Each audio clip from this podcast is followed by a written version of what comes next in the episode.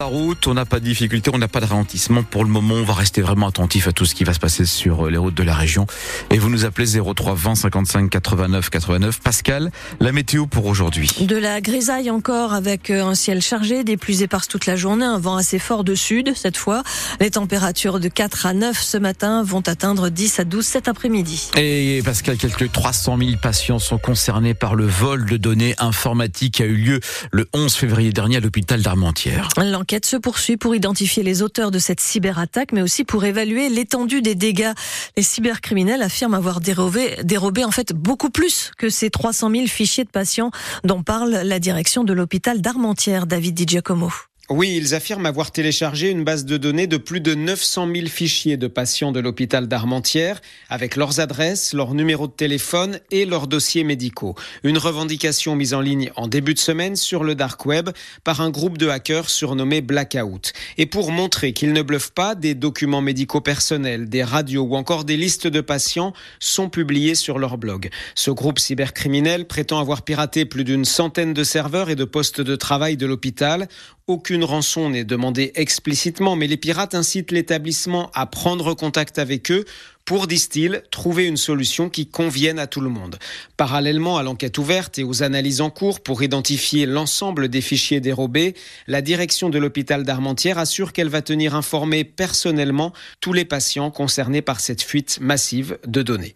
Un migrant est mort hier et deux autres sont portés disparus. Ils sont tombés d'un bateau parti de Calais en direction de l'Angleterre. Les recherches pour retrouver les disparus sont considérées par la préfecture maritime comme terminées. Pour la seule journée d'hier, les secours sont intervenus pour sauver euh, près de 180 candidats à l'exil en difficulté dans la Manche. En France Bleu Nord, il est 6h32. La vigilance orange est levée maintenant, Pascal, dans le Pas-de-Calais. Oui, car la décrue est amorcée dans le département, même si de nouvelles pluies sont attendues aujourd'hui et demain, qui devraient faire remonter un peu plus le niveau de la Canche et de là, notamment à l'écluse de Cuinchy près de Béthune. Les bateliers sont une nouvelle fois à l'arrêt. Le niveau de l'eau du canal est trop haut pour l'instant. Les pompes restent évidemment sur le terrain. Il y en a quatre notamment à la caloterie et deux à Calais. La CGT juge le projet de reprise de Valdune, le dernier fabricant français de roues pour le ferroviaire, viable et intéressant.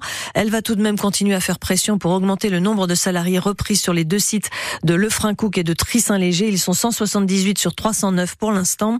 Le PDG d'Europlasma, le repreneur, n'exclut pas de conserver quelques postes supplémentaires si nécessaire pour le bon, bon fonctionnement, dit-il, de l'entreprise. Le tribunal de commerce de Lille rendra son délibéré pour Valdune le 20 mars. Le Parlement va se réunir en congrès lundi pour l'adoption définitive du texte qui va inscrire l'IVG dans la Constitution. Hier, les sénateurs ont voté en faveur du texte soumis par le gouvernement, à savoir une liberté garantie à l'interruption volontaire de grossesse. 267 voix pour 50 contre. Un vote final aura lieu donc lundi.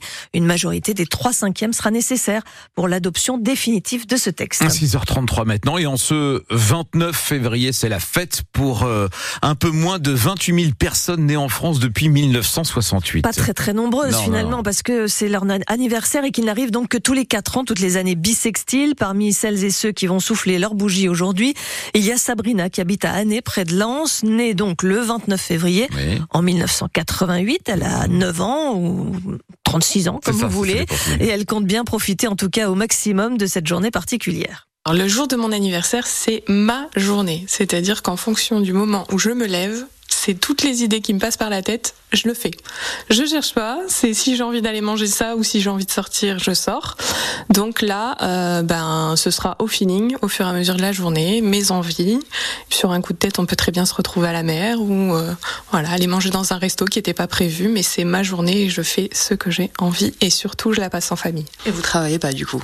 Et non, interdiction de travailler le 29 février, surtout quand il y a le 29 février. Donc l'avantage d'être à son compte euh, maintenant, c'est de pouvoir euh, adapter l'emploi du temps. Et avant, effectivement, j'avais tendance à prendre euh, ma journée, voire même euh, mes journées, parce que je prenais un peu avant, un peu après, pour vraiment apprécier cette journée du 29 février qui est quand même exceptionnelle. Sabrina, à qui l'on souhaite donc un joyeux anniversaire, ainsi vous le disiez, Pascal, qu'au comédien Gérard Darmon, oui. ou encore au footballeur du RC Lens, Abdou Kodir Koussanov, figurez-vous. Ce n'est pas leur anniversaire aujourd'hui, mais c'est tout comme pour les footballeurs de Valenciennes qui savourent ce matin leur qualification pour les demi-finales de la Coupe de France. la lanterne rouge de la Ligue 2 continue son parcours sans faute dans cette compétition. Hier soir, le VAFC a éliminé le FC Rouen. Au tir au but, il y avait un partout à l'issue du temps réglementaire. Valenciennes connaîtra euh, demain soir le nom de son adversaire. Il reste deux matchs à jouer. Le Puy Rennes et PSG Nice. Les basketteuses de Vinavdas, qu'elles aussi peuvent avoir le sourire ce matin. Elles ont battu les Hongroises de Miskolc en quart de finale d'Euroleague. 63-59 et vont donc pouvoir jouer le match d'appui de ces quarts de finale. Ce sera mercredi prochain sur le parquet des Hongroises.